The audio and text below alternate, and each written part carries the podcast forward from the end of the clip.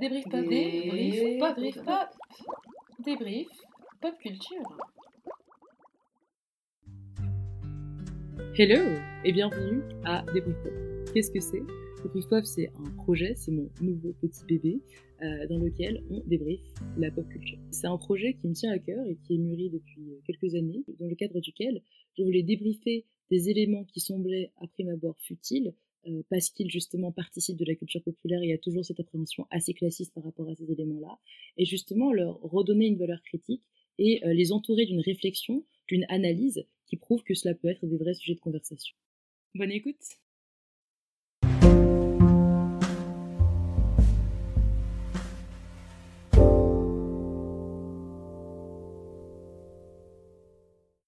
Et dans ce nouvel épisode, on va parler de la polémique autour de Lil Nas X. Alors, petit disclaimer, cet épisode qui porte sur Lil Nas X, euh, c'est un épisode qui est ancien. C'est un épisode que j'ai enregistré il y a deux ans. Donc, euh, les éléments que j'évoque ne sont plus d'actualité parce que ben, ils datent d'il y a deux ans. Euh, je vais parler de la polémique du coup autour de Lil Nas X et de la sortie de sa chanson, de son single Montero, qui est du coup qui a le titre de son album éponyme Montero, qui est donc le nom, le vrai nom de Lil Nas X. Et en l'occurrence, euh, je tenais quand même à partager cet épisode parce que j'ai beaucoup travaillé dessus, parce que je pense qu'il est le reflet un peu de ce que je veux que ce podcast soit, en termes de réflexion, en termes de, oui voilà, en termes de réflexion qu'il apporte, mais aussi euh, le, rapport à la pop culture. Et puis je trouve que c'est un épisode qui était vraiment fun à faire pour moi. Et euh, donc même s'il est assez ancien, même s'il évoque une situation qui est antérieure, je pense que c'est quand même pertinent. Euh, voilà, d'évoquer euh, la polémique et la débat qu'il y a eu à l'époque euh, où cette, cette chanson est sortie, un peu avant l'album et un peu avant du coup que Lil Nas X du coup soit catapulté au niveau de fame qu'il a actuellement. Donc voilà, je trouve que c'est quand même intéressant et que ça offre une réflexion qui est pertinente. Et puis je pense que c'est un épisode divertissant, j'espère que vous l'apprécierez autant que moi. Et voilà, j'ai terminé mon disclaimer. On continue avec le reste de l'épisode. Vous avez certainement entendu parler de loin ou de près, je pense, ou peut-être que vous n'en avez pas entendu parler, mais moi je l'ai vu, euh, de Lil Nas X cette semaine, ou les semaines précédentes. Plus les semaines précédentes d'ailleurs, parce que ça a vraiment pété il y a deux semaines, mais là ça s'est un peu calmé.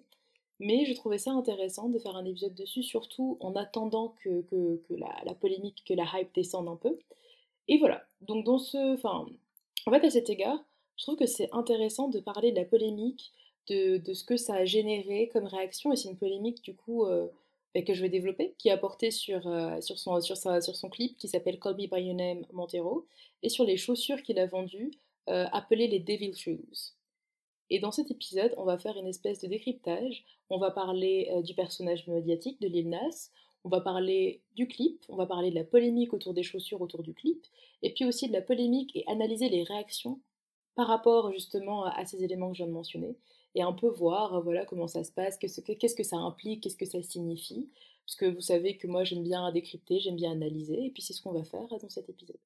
J'espère que ça vous plaira, et puis bah, bonne lecture. Alors, qui est Lil Nas X? Lil Nas X, qui s'appelle Montero, d'où le nom de son clip, est né en 99, il a un an de plus que moi, donc il a 22 ans cette année, waouh Il est connu sous son nom de scène Lil Nas X, et c'est un rappeur, un chanteur, un auteur-compositeur et une personnalité d'internet. Euh, qui est américaine. Il a été à la fac brièvement, et puis il a commencé à percer sur Internet, notamment sur Twitter, euh, il, y a, il, y a, quelques années, je crois deux ans, deux, trois ans. Et en 2019, il a dévoilé un premier projet, euh, un EP, EP baptisé 7, et il a composé des titres, huit titres notamment, dont Old Town Road, que je pense que vous connaissez tous, et sur lequel vous avez dû casser votre dos en été 2019, parce que c'était clairement mon cas. Et en fait, Lil Nas X, c'est un jeune homme noir, gay, de 21 ans, 22 maintenant je crois, euh, qui a récemment fait son coming out, et c'était un coming out très médiatisé en 2019, et il évolue dans une industrie, euh, l'industrie de la musique actuelle, qui euh, semble, enfin reflet de la société, semble assigner un moule de masculinité spécifique aux hommes noirs et encore plus aux hommes noirs gays. Il s'agit à mon sens d'un jeune homme qui a un style plutôt surréaliste dans l'esthétique qu'il choisit pour ses clips et pour la musique qu'il sort, qui expérimente beaucoup avec le maquillage, avec les costumes et qui essaie de se redécouvrir à chaque fois. Enfin, en tout cas, c'est ce que je constate quand je regarde son contenu. Et donc il a sorti la chanson dont je vous ai parlé, Montero, Call Me By Your Name, et un clip euh, super controversé. Euh, et, voilà, et dans cette chanson, il parle du fait de coucher avec un DL guy, down low guy. En gros, c'est un mec qui est, euh, ben, c'est un mec du coup qui est attiré par les hommes mais qui est toujours in the closet, enfin qui ose pas, qui a pas fait son coming out.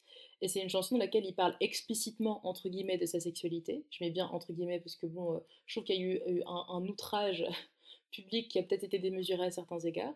Et la chanson et la vidéo qu'il a dédiée, euh, enfin qu'il a faite, sont dédiées à son lui plus jeune de 14 ans. Dans un de ses tweets, justement, il a partagé une lettre touchante à celui de 14 ans, dans laquelle il écrit euh, Je sais qu'on avait promis de jamais faire de coming out public. Je sais qu'on avait dit qu'on serait pas ce type de personne gay. Je sais qu'on avait dit qu'on mourrait avec ce secret-là, ce secret par rapport à notre orientation. Donc lui et enfin lui plus jeune.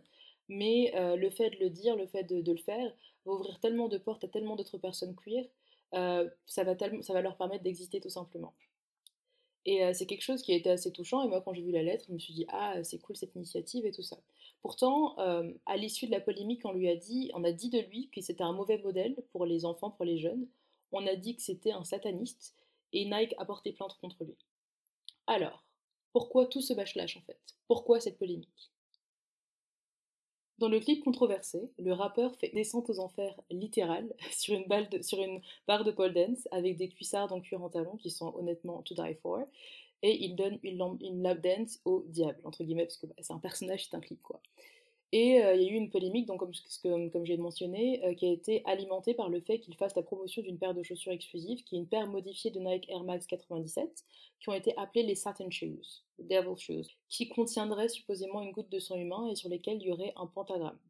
En fait, il y a eu beaucoup de critiques euh, qui sont venues de politiciens, donc on est quand même arrivé à des politiciens qui ont taf à faire, qui ont tweeté par rapport à, une chanson qu'un mec de 21 ans a fait, mais bref. Mais en tout cas, on a eu beaucoup de critiques de politiciens et de, commentaires euh, qui disaient justement que la chanson encourage le culte du diable, qu'elle était satanique, qu'elle était toxique pour une audience enfantine et qu'elle était scandalisante pour les enfants. Et beaucoup de dire justement Cold Town Road, qui était sa chanson que vous connaissez certainement, euh, voilà, et sur laquelle donc vous avez cassé votre dos en soirée, euh, comme on pouvait encore, était une chanson d'enfant, A Kid's Anthem, et certains, comme le rapport euh, Joyner Lucas, je ne sais pas si vous connaissez, euh, a dit justement que c'était une chanson pour les enfants, Old Town Road, et que bah en fait le mec, enfin que Lil Nas s'était construit un, auditoire qui était ben, majoritairement enfantin, et qu'il aurait dû donner un disclaimer, qu'il aurait dû prévenir du caractère explicite de la chanson qu'il a faite, et un autre commentaire viral de dire que Rosa Parks n'était pas assise à l'avant du bus pour que Lil Nas euh, couche avec Satan dans, une, dans un clip. Alors déjà, pour rectifier, il ne couche pas avec Satan dans le clip, il lui donne une lap ce n'est pas exactement la même chose.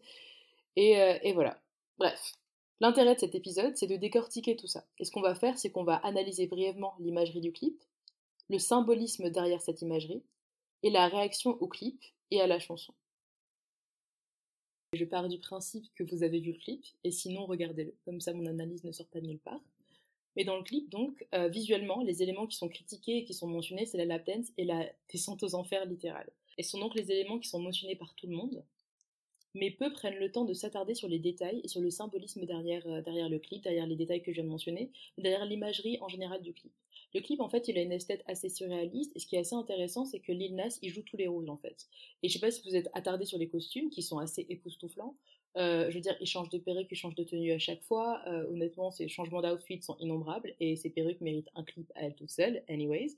Mais euh, pour certains fans, et pour certains fans justement qui sont noirs et gays, ou pour certains fans qui sont cuir et racisés, la vidéo, elle a vraiment résonné en fait.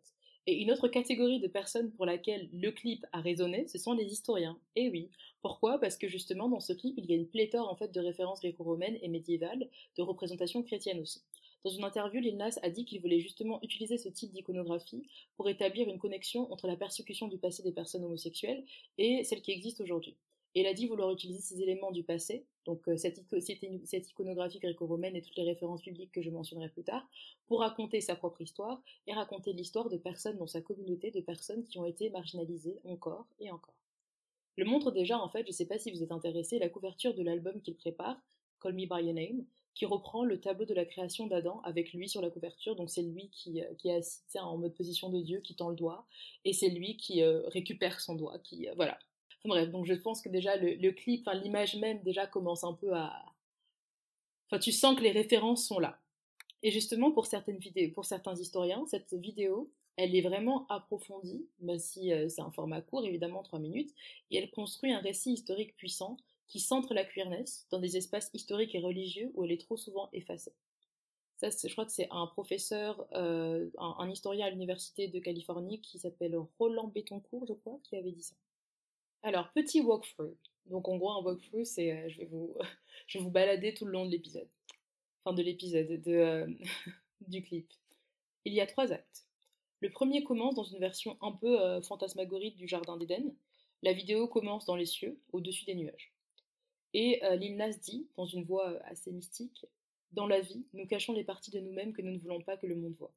Nous les enfermons, nous leur disons non, nous les bannissons. Mais ici, nous ne le faisons pas. Bienvenue à Montero. Et en fait, Montero, c'est donc l'univers du clip, il se présente comme un univers alternatif dans lequel chacun peut être soi-même et se découvrir à soi, se révéler les parties de soi qui ne sont pas acceptables par le monde.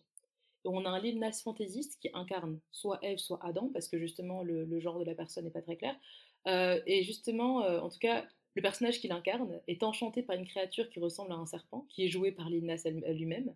Et euh, cette créature, le serpent le tente en lui ouvrant littéralement les yeux sur un monde dont il ignorait l'existence. D'ailleurs, le, serpent de Nas ne ressemble pas seulement au serpent dans la plupart des récits de la Bible, mais à Lilith, la première épouse d'Adam issue de la mythologie juive.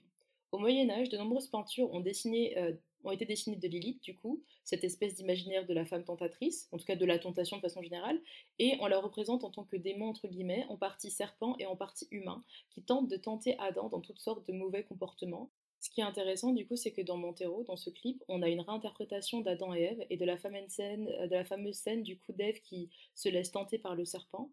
Et on a vraiment ce jeu sur la question euh, justement de la tentation et du désir.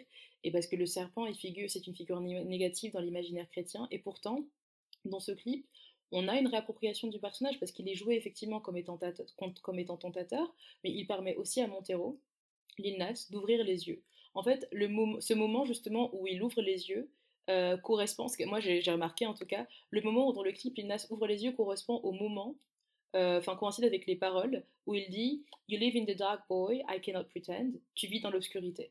Et c'est quand même intéressant cette parallèle. Tu ouvres les yeux et tu reconnais que tu vis dans l'obscurité, et à ce moment-là, tu les ouvres parce que tu passes d'un état à l'autre.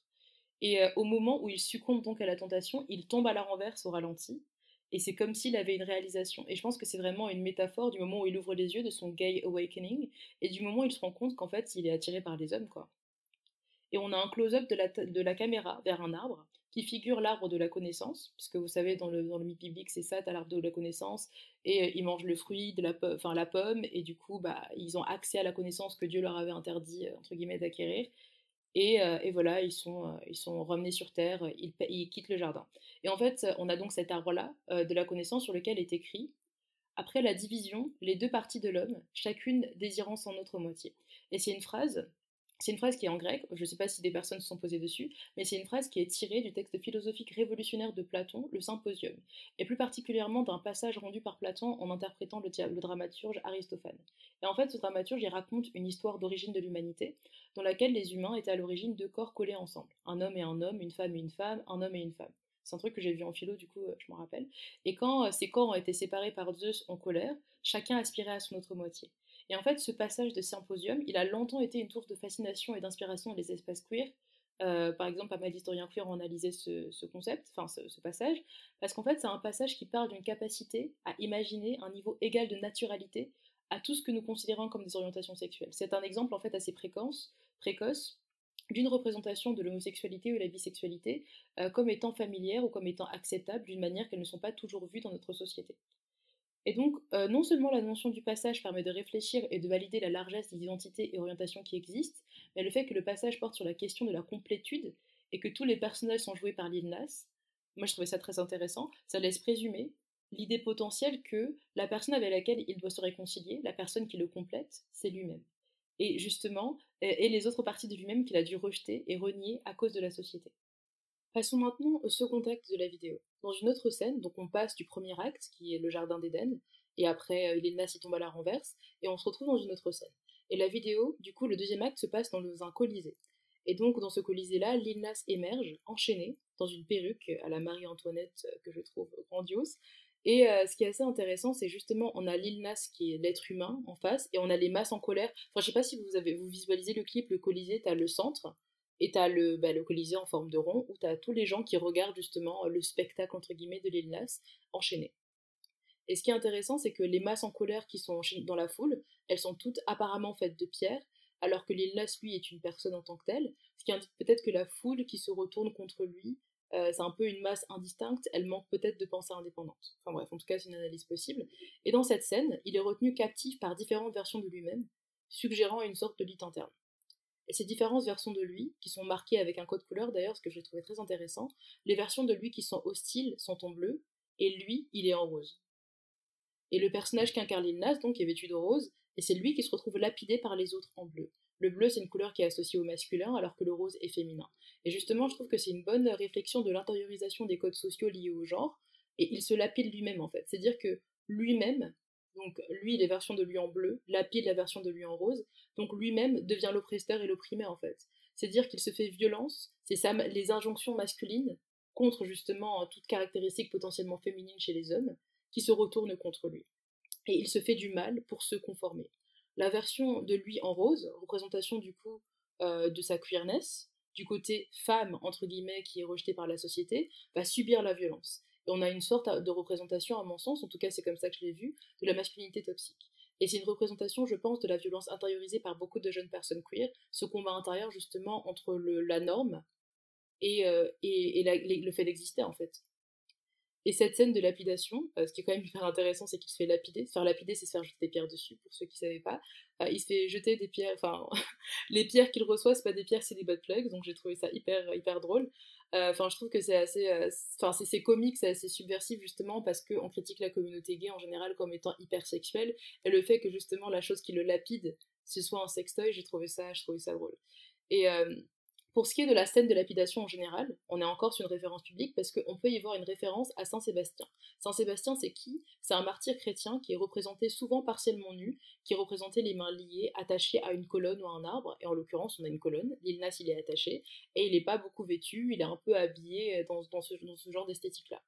Et pourquoi? Parce qu'aujourd'hui, justement, ce qui est assez intéressant, c'est que Saint-Sébastien, c'est devenu une icône gay. Moi, je sais, ça sonne bizarre comme ça, mais c'est une figure, en fait, qui connaît une représentation sensuelle et érotique dès la Renaissance, et qui, pour beaucoup de personnes, justement, a été, enfin, pour beaucoup de personnes queer, en tout cas, euh, a été utilisée, justement, comme une, euh, oui, comme, comme une représentation, euh, pas érotisée, mais en tout cas, comme une représentation qui pouvait participer à l'imaginaire collectif, justement, de la communauté gay, quoi on peut, on peut aussi assimiler du coup la scène de la lapidation, parce que justement, euh, ben, Saint Sébastien se fait lapider, à un autre martyr chrétien justement qui s'appelle Saint Stéphane qui lui avait été lapidé aussi.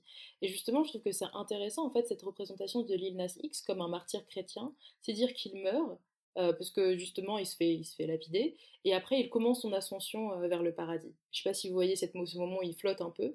Et là, on a une figure, la figure qui l'accueille. C'est une figure qui semble incarner celle de Ganymède, et c'est une figure de la mythologie grecque qui était un homme à la beauté si intense que Zeus l'aurait ramené à l'Olympe avec lui, et qui est vu comme un symbole de l'homosexualité aussi, dans une pièce de Shakespeare qui s'appelle Comme il vous plaira.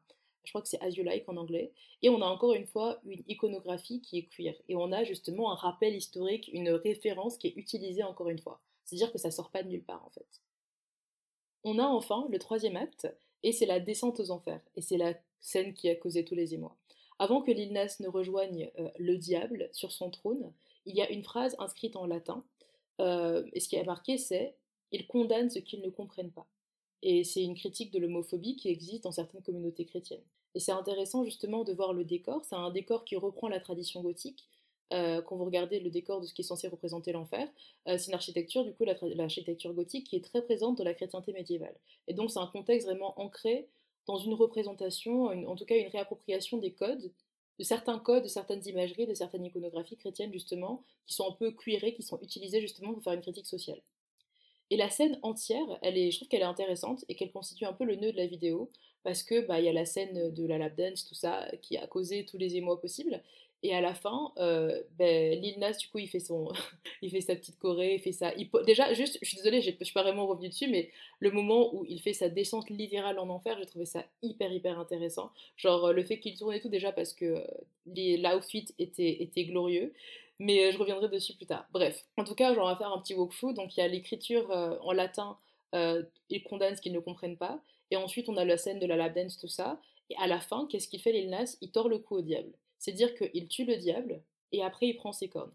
Et je trouve que c'est hyper intéressant en fait cette scène, parce que le fait que Lil Nas X ou ce qu'il représente choisisse d'aller en enfer et qu'il rende sa place au paradis, en fait je trouve que c'est intéressant parce qu'il choisit d'incorporer ce qu'on a toujours critiqué. Il embrasse entre guillemets la monstruosité et choisit d'être maître du récit et de finalement accepter d'embrasser la part de lui qu'on lui a pourtant dit de rejeter. Il embrasse la part de lui qui est vue comme étant monstrueuse par certains, euh, c'est-à-dire son orientation sexuelle vue par certaines personnes, et notamment certaines personnes chrétiennes. C'est une critique très forte, entre guillemets, aussi de l'homophobie qui peut exister dans les communautés chrétiennes, parce que c'est une persécution qui existe réellement.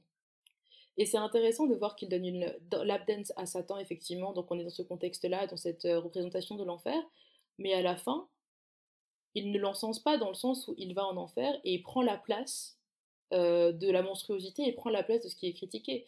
Et la vidéo, elle est ludique, elle est délibérément provocante, et c'est le but, euh, et, je trouve que c'est intéressant parce que je pense pas que c'est nécessairement une approbation, une invitation tacite du satanisme, comme le disent certains critiques. J'ai pas la prétention de connaître après la position et les croyances du rappeur sur le sujet, mais je pense que c'était pas nécessairement le but du clip. Alors qu'une grande partie du discours autour de la vidéo a porté sur des parents du coup indignés qui critiquaient euh, le contenu. Euh, moi, je trouve que c'était intéressant quand même, parce que ce qui est révolutionnaire dans la vidéo, c'est que Lil Nas rejette complètement la minorité du paradis et de l'enfer, et euh, c'est le fait qu'il rejette l'invitation qu'on lui a donnée. La validation, c'est d'aller au paradis, et qu'il soit allé en enfer, entre guillemets, de son propre chef.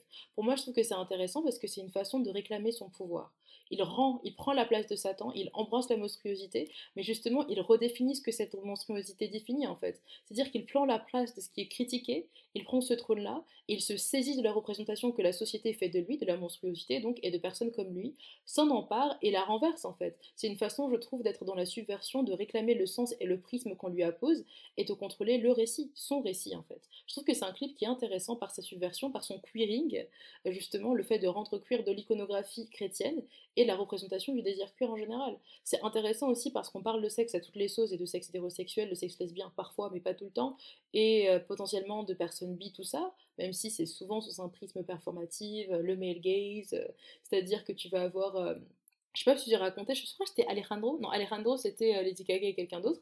Mais il y avait une chanson de, je crois, de Rihanna avec Shakira. Et c'était un peu cette vibe de queerbaiting de moi, enfin, deux femmes qui sont, euh, qui sont hétérosexuelles supposément et qui jouaient sur cette vibe. Et je dis pas qu'elles n'ont pas le droit d'explorer, mais que c'est souvent sous un prisme performatif, sous un prisme un peu male gaze de restons des codes d'attirance qui vont aux hommes. Mais bref, mais en tout cas, on a cette représentation qui existait quand même. Mais par contre, euh, je trouve qu'on voit pas souvent le fait, surtout dans des chansons populaires, dans des chansons de rap, le fait de parler bah, de coucher avec une, bah, une, personne de son propre genre, en fait, de sexe gay, tu vois. Je trouve que, enfin, vous voyez, je trouve que c'est pas quelque chose qu'on voit beaucoup dans les aspects médiatiques, et que le côté, euh, et, justement ce côté un peu, enfin, pas explicite visuellement, parce qu'en soi, je trouve qu'il y a pire comme clip, euh, visuellement, enfin, je veux dire, il y a pire comme représentation salace, quoi, euh, mais je trouve que c'est dans les paroles, en fait. On n'est plus dans la simple suggestion, dans le fait de se cacher, on dit, bah voilà toi et moi, bim bam boum, euh, voilà. Et je trouve que c'est intéressant justement euh, cette représentation du désir queer en fait. Dans une interview de Lil Nas X qu'il a faite euh, avec la plateforme Genius, je sais pas si vous connaissez la chaîne sur YouTube. Petit disclaimer, je vais juste parler des paroles de Lil Nas et elles sont un petit peu explicites, donc si vous voulez pas écouter, voilà, c'est juste pour vous prévenir, skippez la prochaine minute et normalement vous serez bon.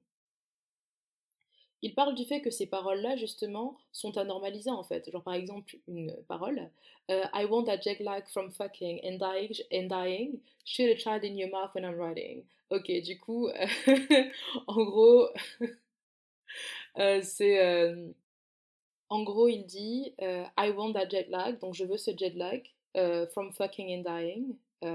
Ben, je veux. Enfin, en gros, je veux me sentir déphasée après avoir couché avec toi. Euh, shoot a child in your mouth while I'm writing. Euh, écoute, shoot, donc euh, tirer, enfin voilà, un enfant dans ta bouche when I'm writing, voilà, bref. Et moi, je trouve que c'est intéressant, enfin, ça va sonner peut-être comme ça, hyper irréaliste ou excessif de dire que c'est important pour la représentation et important qu'il y ait des paroles explicites, mais je pense que c'est le cas, dans le sens où, ok, tout le monde n'est peut-être pas à l'aise avec le fait de parler de sexe et de sexualité, et c'est légitime. Je peux comprendre que ce ne soit pas le type de contenu que vous voulez consommer, mais quand on pense à la représentation, aux récits qui sont partagés, et surtout aux chansons, parce qu'en fait, l'univers médiatique, on parle beaucoup de romance, on parle beaucoup de sexe aussi, on explore beaucoup de thèmes, Et on est dans un système hétéronormé où les thèmes qui sont valorisés et qui sont visibilisés, c'est des termes qui sont hétéronormés en fait. Et je me dis, la musique, la pop, le rap, le RB sont des industries du coup qui florissent clairement en ce moment et qui sont beaucoup écoutées. Et leur audimat, leur audience sont des personnes multidimensionnelles et c'est pas que des personnes hétérosexuelles en fait. Et je me dis, dans une société qui capitalise et qui utilise le sexe pour vendre, on voit quand même que l'hétéronormativité, elle est partout, et qu'en fait, il est perçu comme normal de parler de sexe, surtout quand il s'agit de sexe hétérosexuel. Toutes les chansons de tous les genres parlent d'amour, d'intimité, de sexe, mais de sexe hétérosexuel en fait. Et je trouve que c'est intéressant justement que le désir queer, gay existe, déjà il existait avant, et qu'il soit visibilisé au même titre en fait que les artistes du coup qui sont queer, les artistes queer de couleur, ben, aient la possibilité de s'exprimer, d'exprimer leur sexualité, d'exprimer leur point de vue et d'exprimer tout simplement, oui tout à fait, de s'exprimer en tant qu'adulte et en tant que personne sexuée, euh, bah, avec liberté, dans un espace qui peut être fun. Et voilà, tout le monde n'a pas à consommer ces contenus, mais ça peut être intéressant, surtout que c'est pas quelque chose qui ça va être explicite dans les paroles, mais ça pas nécessairement explicite dans le visuel. Et quand on regarde le rap, euh, on, est dans on est aussi beaucoup dans l'explicite de la violence, et c'est pourtant pas quelque chose qui dérange autant. Maintenant qu'on vient de parler euh, du, clip et des actes, donc les différents actes, je rappelle, c'est le Jardin d'Éden, le Colisée et la descente aux enfers. Maintenant, on va décortiquer le backlash que le crime, le, crime, le lapsus révélateur, que le clip a causé. Donc ça a été critiqué parce que supposément il y avait une imagerie satanique qui encourage le culte du diable, que c'était dommageable pour les enfants. Ça c'était les critiques principales. Maintenant, à mon sens, je trouve qu'il y a une certaine hypocrisie dans certaines réactions. Je peux comprendre que certaines personnes aient été offensées par le fait qu'il y ait une représentation du diable dans le clip, ou encore par le fait qu'il y ait des gouttes de sang dans les chaussures supposément, et qu'il y ait toute une imagerie autour de ça. D'accord. Mais quand on réfléchit, l'imagerie satanique, entre guillemets, a toujours existé dans les médias et elle est régulièrement consommée. Quand tu penses aux séries populaires, je ne sais pas si vous voyez la série Netflix Sabrina, euh, littéralement son père c'est censé être le diable, sorry pour le spoiler. Euh, on a une on a vraiment une représentation et un imaginaire sataniste. il est là, vous le ratez pas. Et même juste les films d'horreur en fait, on a des enfants possédés qui euh, qui marchent sur les murs et qui se cassent la tête. Enfin, on a plein d'imaginaires comme ça. Juste même, je sais pas si vous connaissez la série Lucifer, littéralement, la série porte supposément sur l'ange déchu. Et il y a genre 4-5 saisons, et il y a des personnes, et des personnes notamment chrétiennes, qui la regardent sans souci. Et du coup, je me dis, si ça, cet imaginaire-là, il existe, est-ce que la question, c'est vraiment une question de blasphème? Est-ce que ça porte vraiment sur Dieu Ou pas? Parce que c'est une imagerie qui est polémique, mais pourtant qui est presque normalisée et qui, est consommée par, est consommée par beaucoup en fait.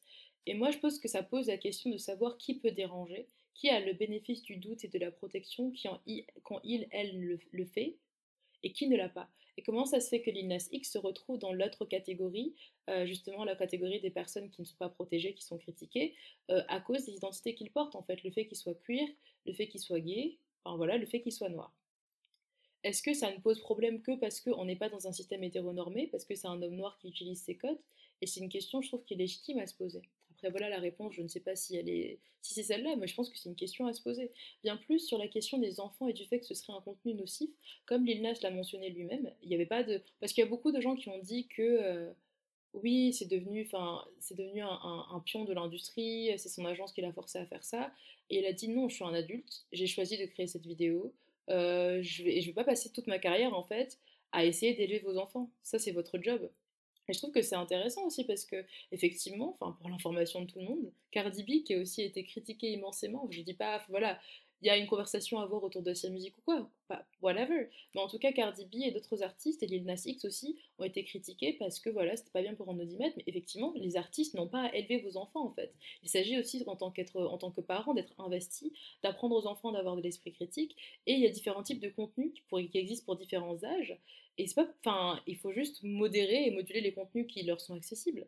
D'autant plus que, en plus, euh, le contenu pornographique, par exemple, il n'est pas destiné aux enfants et aux ados, et pourtant, beaucoup y accèdent. Est-ce qu'on blâme Pornhub pour la mauvaise éducation des enfants? Non. Mais pourquoi on blâmerait euh, Lil Nas X ou Cardi B pour le fait que des personnes choisissent justement d'accéder à ce contenu. Surtout qu'en plus, les parents laissent les enfants écouter d'autres chansons. Et même Old Town Road, qui est considérée comme une chanson PG, c'est-à-dire OK, descente pour l'âge, elle parle de drogue, elle parle de Percocet, you know, et elle parle d'adultère, comme le mentionne lui-même Lil Nas dans un, dans, un, dans, un, dans un tweet. Et pourtant, ça dérangeait pas certains parents que les enfants écoutent, en fait. Et il y a plein de chansons et plein de contenus médiatiques qui sont unsafe, qui présentent des images que les enfants ne doivent pas voir. On a même une banalisation de la violence qui est, qui est hyper prégnante. Et ça pose problème à personne en fait. Le seul fait même qu'on vilifie certains types de personnes, des personnes trans, des personnes gays, etc., euh, quid des enfants qui le sont et qui voient ça? Est-ce que c'est pas aussi une attaque violente en fait? Je veux dire, on critique les contenus, mais, enfin, on critique son contenu, mais les contenus unsafe pullulent et certaines idéologies sont maintenues et apprises aux enfants. C'est de la violence aussi, pourquoi on condamne pas ça? Même pour ce qui est du religieux. Je veux dire, euh, on a des représentations qui parfois, des représentations graphiques, euh, qui sont ben, assez violentes et qui sont habituellement vues par des enfants. La description de la crucifixion du Christ dans les films, la représentation graphique de la violence vécue dans sa chair par le Christ, c'est un contenu qui est souvent montré à des enfants. Moi, je sais que ça a été mon cas et c'est pas questionné. On considère pas que c'est quelque chose qui peut être traumatisant. On considère pas que c'est une violence qui, peut être un exemple péremptoire. Euh, dans la Bible, par exemple, il y a plein d'évocations de meurtres et de viols dans les testaments. Pourtant, ce sont des textes qui sont sacrés, enfin, qui sont considérés comme sacrés, qui sont conseillés et qui sont lus en fait. Je veux dire, à ce moment-là, ça pose pas problème. Même le fait qu'on normalise, euh, surtout dans certaines religions, parfois le fait de créer de la honte, euh, tu fais, si tu fais ça, tu iras en enfer, si tu fais ci, tu iras en enfer, si tu mens, tu iras en enfer, si tu couches tu vas à quelqu'un avec le mariage, tu iras en enfer, c'est une façon aussi de créer et d'imposer un certain type de moralité par la peur et la honte, et c'est une forme de violence à mon sens, mais c'est quelque chose qui est normalisé. Et en fait, je trouve que ça me permet de, mettre en perspective qui et quoi a l'apanage de certains thèmes et de certains contenus, et surtout quand est-ce que c'est acceptable de le faire et quand ça ne l'est pas. Parce qu'en fait, pour tous les éléments que j'ai mentionnés avant, on a, les questions ne se posent pas nécessairement dans les espaces médiatiques, des potentiels traumas et l'intériorisation de la peur et de la honte qui sont causés par les enfants. Et pourtant, on va débattre sur la façon les contenus dont celui de l'ILNAS importerait, euh, importunerait les enfants, et on va et, je trouve que la critique et le questionnement, le débat ne ressort que quand ça dérange, en fait, que quand ça ne va pas dans le sens d'un certain dogme. Et c'est une sorte d'instrumentalisation des contenus. De façon générale, je trouve que c'est intéressant, elle est intéressante cette question justement des enfants et de la supposée prise en compte de leur bien-être, alors que concrètement, quand on réfléchit aux espaces médiatiques, on réfléchit même au système, aux institutions légales qui sont censées les protéger, on n'a pas une protection qui est si grande que ça. On ne protège pas les enfants trans. Où est cette énergie quand il s'agit de les protéger? Où est cette énergie quand il s'agit de protéger, de prendre soin des enfants dans le système de l'adoption? Où est cette énergie tout simplement en général? Et je me dis qu'il y a quand même pas mal d'hypocrisie de dire que c'est un mauvais exemple pour les enfants, parce que c'est un contenu qui ne leur est pas destiné, et puis derrière, après, de soumettre, d'accepter que certains contenus médiatiques soient normalisés, qui partagent de la violence en fait.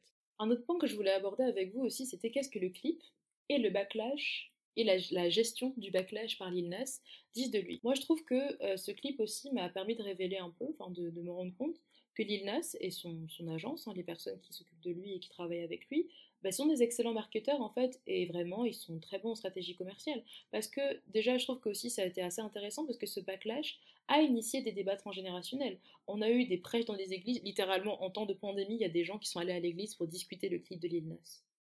Voilà. Soit. Et euh, c'est quelque chose qui a fait parler, c'est quelque chose qui a fait débat, jusqu'à des gouverneurs lui ont envoyé des tweets, jusqu'à des mamies en parlait, jusqu'à ça, ça, ça, a circulé dans les groupes chat des, darons et des daronnes. Euh, c'est dire qu'en soi, euh, lui, il s'est retrouvé à être connu dans les cercles plus jeunes, mais aussi plus vieux, et ça a nourri son succès en fait. Parce que critiqué ou pas, il y a certaines personnes qui ont regardé le clip, même s'ils n'étaient pas, ils l'aimaient pas lui, ben, lui, en fait, il fait son bif et il a mangé dessus. Je trouve que euh, Lil Nas, il a brillamment instrumentalisé cette situation et il avait une idée claire du visuel qu'il voulait. C'est quelque chose qu'il a dit. Il a dit qu'il n'avait pas nécessairement été influencé par quelqu'un d'autre, mais qu'il avait choisi euh, de représenter tout ça, qu'il avait choisi de faire polémique. Et justement, il a été intelligent dans le choix de son moment parce qu'il a choisi, euh, je crois que c'était Pâques, donc ou le week-end avant Pâques, donc il a choisi son moment. Euh, et, il savait que c'était une situation qui allait faire polémique, mais que ça a initié aussi un vent de réflexion. En fait, je trouve que c'est un mec qui est intelligent dans le sens où il choisit toujours son moment. Je sais pas si c'est un instinct ou une stratégie commerciale, mais comme pour Old Town Road par exemple, et le moment de ce coming out, euh, il a sorti la chanson. En fait, en gros, bah, il vivait sa petite vie et il n'avait pas fait son coming out. Et personne ne savait qu'il était gay. Et euh, il a sorti la chanson. Et avant, en fait, que les gens le critiquent ou que les médias se saisissent en fait de son orientation sexuelle pour le discréditer, parce que dans, le, dans l'industrie de la musique, surtout quand t'es un homme noir, si t'es gay, c'est chaud. Bah, il a fait son coming out lui-même, justement pour anticiper, pour être au contrôle des récits en fait. Et justement, ce qui était intéressant, c'est qu'en gros, il avait déjà entre guillemets percé un peu avec Old Town Road et après il a fait son coming out. Du coup, en fait, il a bien choisi son truc parce que il était déjà établi et il, il commençait déjà à bénéficier d'un certain niveau de protection. Et du coup, il a instrumentalisé ce moment pour être au contrôle du récit autour de sa sexualité. Et je trouve que c'est un mec qui est intelligent, qui sait se faire connaître et parler de lui, et qui a un sens commercial et visuel en fait. C'est hyper intéressant parce que comme mentionné, je trouve que c'est un mec qui utilise très bien les réseaux sociaux, qui utilise bien la millennial culture, donc les réseaux, les réseaux sociaux, tout ça, les jeunes, et euh, Stan Twitter, donc c'est le Twitter euh, qui est des fans, euh, pour répondre aux critiques. justement, en général, tous les gouverneurs et toutes les personnes qui, l'ont critiqué, il a répondu avec des comebacks qui étaient, qui étaient très sassy, qui étaient très, très drôles. Et, et voilà, et je trouve que c'est intéressant. Je pense que, comme je l'ai mentionné, c'est un mec qui est intelligent et qui a réfléchi en tout cas par rapport à ça, et qui choisit d'être au contrôle médiatique, du, au contrôle du récit médiatique autour de lui. dans un de ses tweets, il dit en substance Si ça vous fait mal, le clip, s'il vous met mal à l'aise, tant mieux. Imaginez toutes les années où j'ai et d'autres personnes queer se sont senties mal, se sont senties mal, mal à l'aise, rejetées à cause de dogmes, de dogmes qui vilifient nos existences. Et je trouve que c'est hyper intéressant en fait euh, que la façon dont il est vu justement ait changé, c'est qu'il est passé de vous savez, qu'il est passé de euh, Old Town Road, du coup chanson popu, euh, peut-être un peu icône des jeunes et des enfants, à justement personnage qui est vilifié, critiqué, mais justement c'est intéressant parce que du coup, avec Old Town Road, il était perçu comme un petit, rapport un petit rappeur sympatoche. Euh, avec le coming out, voilà, bon, il a été considéré comme éclectique, mais toujours des espèces de boîtes d'acceptabilité mainstream et en fait, dans la limite acceptable même de l'hétéronormativité, si on veut, et le fait de se positionner avec des images sensuelles et des thèmes beaucoup moins politiquement corrects, entre guillemets, c'est qu'il a choisi de changer le prisme dans lequel on le voit et d'être au contrôle du récit qu'il met en avant de la façon dont il est vu. C'est-à-dire qu'il ne rentre plus dans le code du bon noir gay, mais bien d'une personne qui exprime sa créativité à, travers sa sensualité. Et je trouve que c'était un peu un changement euh, fort, surtout aussitôt dans sa carrière, et connaissant le backlash que ça a créé, je trouve que c'était un move qui était vachement audacieux et courageux. Euh, dans un système de société euh, white supremaciste, donc de suprématie blanche, de tradition chrétienne coloniale, euh, voilà judéo-chrétienne, raciste et homophobe.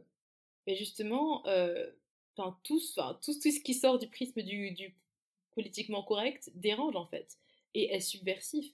Et justement, je trouve que c'est intéressant parce que son clip, bah, si tu veux pas trop réfléchir sur la question, comme je me suis amenée à faire, bah, c'est juste un clip drôle où tu vois quelqu'un qui change plein d'outfits, qui a une chanson qui est plutôt entraînante et, et, voilà, qui danse et qui fait de la pole dance jusqu'en enfer. Enfin, je trouve que c'est hyper drôle. Je sais pas si avez vu tous les TikTok en réaction, mais c'est vraiment très très drôle. Je pense que j'en mettrai peut-être sur la page du podcast parce que moi ça m'a fait rire. Euh, mais je trouve que ça, au-delà de ça, la réaction médiatique, en fait, c'est quelque chose qui est intéressant parce que euh, le clip encourage justement certaines personnes à être inconfortables, à, se confronter justement par rapport à certains thèmes, notamment l'homosexualité et la communauté chrétienne, et certains vont rejeter en bloc son travail, trouver la vidéo et l'artiste derrière problématique, soit, mais ça revient sur l'idée de mettre à mal à l'aise les gens et les dogmes qui l'ont mal lui pendant, mis mal lui pendant longtemps. Donc je pense qu'en vrai, lui, bah, il, a, il a rempli son but, quoi. Pour le mot de la fin, je dis pas qu'il faut être fan de Lil Nas X, je dis pas qu'il faut adorer son clip, parce que personnellement, moi je l'ai trouvé divertissant, j'ai trouvé que c'était une esthétique surréaliste, qu'il y avait un budget et une réflexion derrière, sinon je me serais pas cassé le cul à faire un épisode dessus. Mais voilà, c'est pas non plus ma chanson ou mon clip préféré, mais j'ai trouvé que c'était intéressant. Et je dis juste que je trouve que ce clip et la polémique qui l'environne est intéressant et source d'analyse de contenu. Je trouve intéressant qu'il y ait eu ce débat sur le sujet et ça permet de révéler encore une fois les failles et l'hypocrisie qu'il peut y avoir dans notre société, les systèmes de pouvoir en jeu et les personnes qui sont marginalisées constamment à l'intérieur de ces cercles en fait. Ça montre aussi le fait que ces systèmes d'oppression euh, reposent sur la peur, sur la honte et sur l'instrumentalisation de ces éléments pour exclure et diviser. Et voilà en fait, je pense que it's not that deep, genre il y en a qui en ont fait vraiment euh, une affaire d'État alors que c'est pas si profond ça en fait. Je peux comprendre que certaines personnes n'apprécient pas, je peux comprendre que ce soit pas votre tasse de thé, mais c'est un mec de 21 ans qui est noir, qui est gay, qui vit dans un système qui l'a rejeté, qui s'amuse avec les visuels de son clip. Et si c'est quelque chose qui te va pas, soit, mais de là de dire qu'il constitue le mot de l'humanité, enfin un des mots d'humanité, alors que clairement on est dans une pandémie mondiale que des gens meurent tous les jours, je trouve qu'il y a plus urgent en fait comme, euh, thème à, critiquer. Je trouve qu'il y a pire. Enfin voilà. Après, chacun son opinion, évidemment. J'espère en tout cas que ce débrief vous aura plu et on se retrouve très vite dans un nouvel épisode du podcast et de la série Débrief Pop. À bientôt.